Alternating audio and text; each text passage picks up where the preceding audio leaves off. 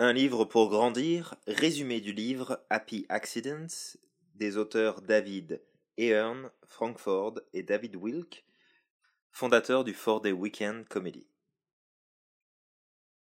Happy Accident, ou Incident heureux en français, est un livre optimiste bienveillant qui nous offre une vision des opportunités très intéressante. Je vous partage ce livre que j'ai beaucoup apprécié de lire car il contient à mon sens beaucoup de sagesse. Les auteurs nous invitent à changer notre vision des autres, de leurs idées, leurs propositions, ou encore les critiques qu'ils peuvent formuler pour en tirer profit et réellement grandir avec. Une troupe de comiques et leur histoire. David Earn, Frank Ford et David Wilk, les auteurs du livre, sont des artistes d'improvisation comique qui font partie de la troupe du Ford des Weekend. Chacun à son niveau avait rencontré à l'époque des difficultés d'emploi et de reconnaissance de leur talent. Ensemble, ils avaient alors décidé de mettre leurs forces en commun et d'agir pour le bénéfice de tous pour s'en sortir. Le Four Day Weekend est né lors d'une soirée passée dans un appartement où la lumière avait brutalement été coupée par défaut de paiement de la facture d'électricité. Trois personnes du groupe avaient été licenciées d'un théâtre de comédie et un quatrième avait tout simplement démissionné de son emploi en raison de conflits avec son manager. Malgré les épreuves et la situation chaotique dans laquelle ils pouvaient se trouver à cette époque, ils décidèrent de développer un état d'esprit positif en utilisant consciemment et volontairement le oui et à la place de l'habituel non mais. C'est à ce moment précis que les choses ont commencé à changer pour eux. En tant que professionnels de l'improvisation, ils ont développé cette croyance profonde que rien n'est impossible et ont appris à utiliser ce qui se présentait comme de véritables opportunités de progresser et d'obtenir de nouveaux résultats. Ils devaient alors par la force des choses comprendre que la collaboration entre les membres du groupe était un facteur clé du succès. Et comme cela peut se voir régulièrement dans les métiers du spectacle, du théâtre, de la musique, sans collaboration véritable, la troupe ne peut pas tenir sur le long terme. Avec l'improvisation, rien n'est impossible et la collaboration est au cœur de tout succès. En développant ces deux attitudes résolument positives, ils ont petit à petit développé de nouvelles compétences d'adaptation et de progression qui leur ont permis en l'espace de 20 ans, de 1997 à 2017, de performer plus de 5700 spectacles. Comme ils le disent eux-mêmes, cela a été possible grâce à cette aptitude à faire en sorte de transformer ce qui se présentait en tremplin et en cessant de dire non mais. Du fait de leur activité professionnelle, mais aussi par observation de leur vie au quotidien, ils nous amènent à réfléchir sur la notion d'improvisation que nous pratiquons tous au quotidien. Ils amènent également le principe que sans communication et ouverture, on ne peut juste pas deviner ce que les autres pensent ou veulent, et vice-versa. Dans leur ouvrage, ils nous partagent ceci. La passion et la loyauté sont deux composants principaux du succès, ou de l'échec, dans les organisations. Et les deux viennent du sentiment d'être écouté, entendu. Tenir compte de la vie des autres, sans pour autant valider, mais en cherchant ce qu'il peut nous offrir de mieux, peut faire toute une différence. Ils amènent également ce principe d'adaptation positive à travers leur histoire, celle du jour où ils décidèrent de partir s'installer dans une petite ville en dehors de Dallas, au Texas. Et ce, sur les conseils d'une personne proche de la troupe qui voyait une réelle opportunité pour eux. Cette aventure inconnue, dans laquelle ils se lancèrent, allait être pour eux un véritable levier de succès et de réussite se jeter dans l'inconnu et ouvrir grand les bras à tous les possibles. Embrace the unknown, ou accueillir l'inconnu, est une des stratégies des plus efficaces lorsque l'on souhaite progresser et obtenir de meilleurs résultats. Oui, c'est une véritable sortie de zone de confort, mais le confort n'est pas la zone où nous trouvons les résultats que nous recherchons. Et les auteurs nous le prouvent par leur expérience de l'inconnu. Encore une fois, tout est une question d'attitude face au risque, à l'inconnu, aux propositions, aux événements. Tout commence par nous. Ensuite, je dois bien avouer que j'ai souri, souvent, en lisant ce livre. Je partage avec eux beaucoup de points de vue, et le suivant a été pour moi un vrai plaisir. ne pas chercher à avoir raison. Pour celles et ceux d'entre vous qui m'écoutaient et qui me connaissaient déjà, vous savez à quel point j'attache de l'importance à savoir lâcher prise sur j'ai raison de. Souvent, c'est ce que nous tenons pour acquis et pour sûr qui nous empêche de pouvoir progresser et avancer positivement. Et non l'incertitude.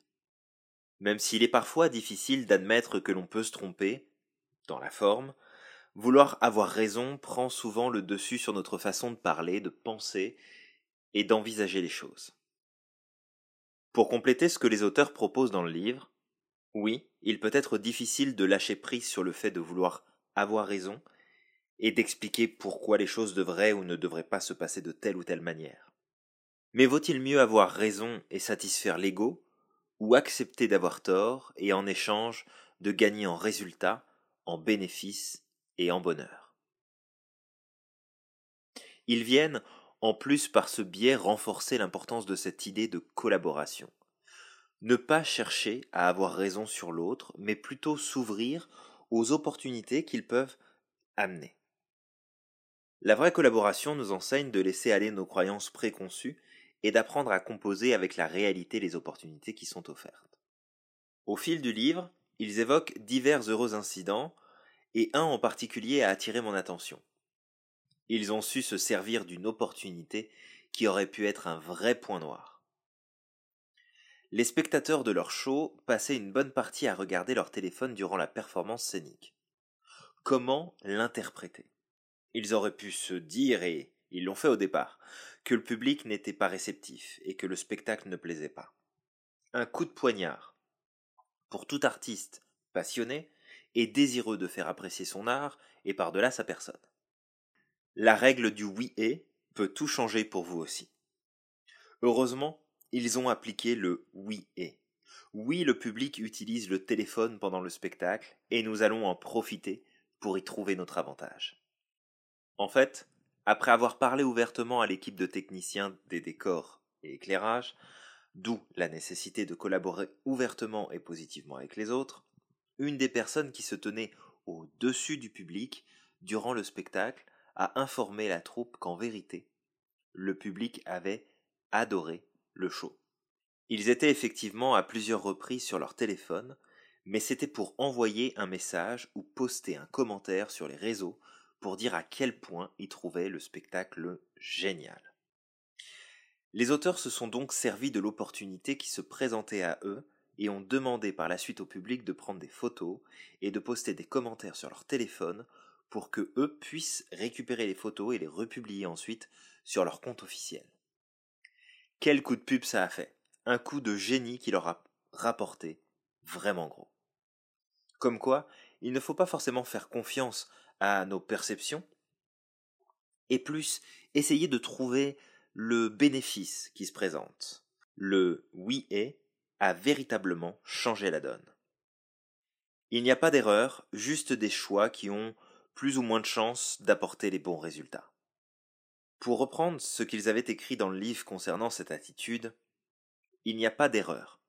Sérieusement, en improvisation, nous avons seulement des choix. Certains choix ont un niveau élevé de bénéfices et d'autres moins.